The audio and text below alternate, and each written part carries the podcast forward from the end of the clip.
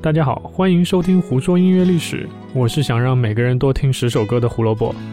今天是二零二零年十一月五日，让我们开始今天的节目吧。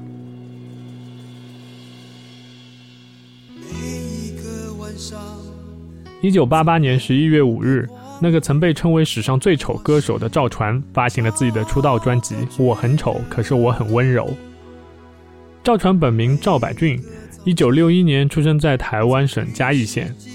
一九八六年，二十五岁的赵传，一九八六年，二十五岁的赵传组建红十字合唱团，参加当时台湾乐器公司工学社举办的热门音乐大赛，凭借着出色的表现一举夺魁。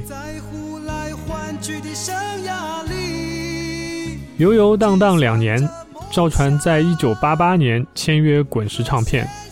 公司派下属音乐制作公司友善的狗负责制作赵传的出道专辑。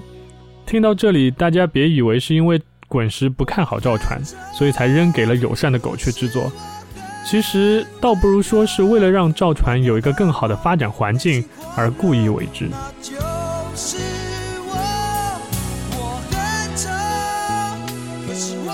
友善的狗在一九八六年由台湾当时最著名的原创乐队红蚂蚁合唱团的成员沈光远和罗洪武一起创立，之后于一九九一年正式独立成为友善的狗有限公司。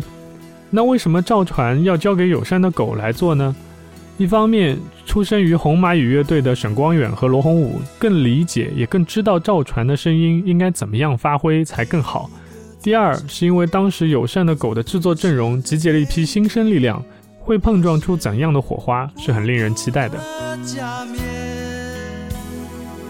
那我们就顺势来看一下这张唱片的制作阵容里到底出现过哪些名字，看看到底是哪路神仙造就了这张出道专辑。刨去刚才提到的担当整张专辑制作人的沈光远和罗洪武以外，出现名字次数最多的就要数被称为音乐精灵的黄韵玲了。专辑十一首歌，黄韵玲贡献了两首曲子。同时，黄韵玲还担任了七首歌的编曲，不得不说是居功至伟的。还没有成为百万制作人的李宗盛为专辑贡献了一首《不要挡在我的面前》。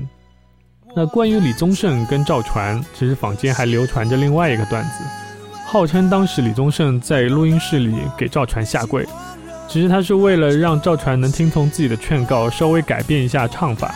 那赵传则是看到李宗盛下跪后，心想：这么好的一个音乐人给我下跪，我怎么能站着？于是也跪了，所以才有了坊间那个两个人在录音室里互相给对方下跪的段子。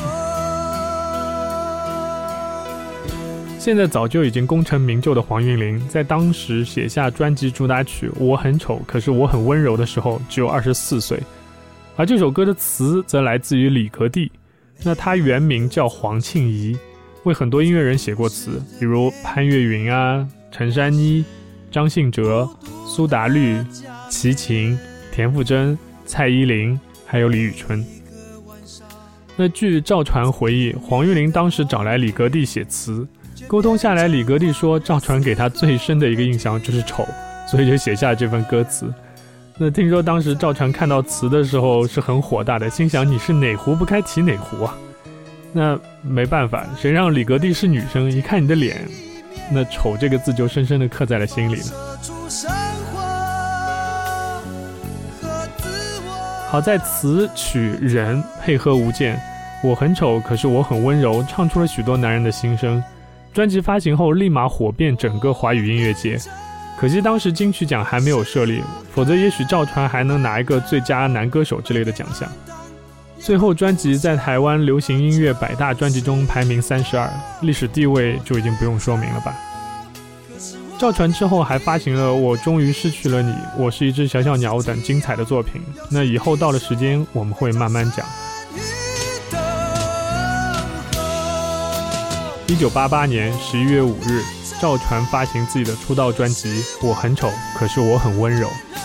今天的节目就到这里，我是胡萝卜。胡说音乐历史，音乐让每天更重要。明天见，拜拜。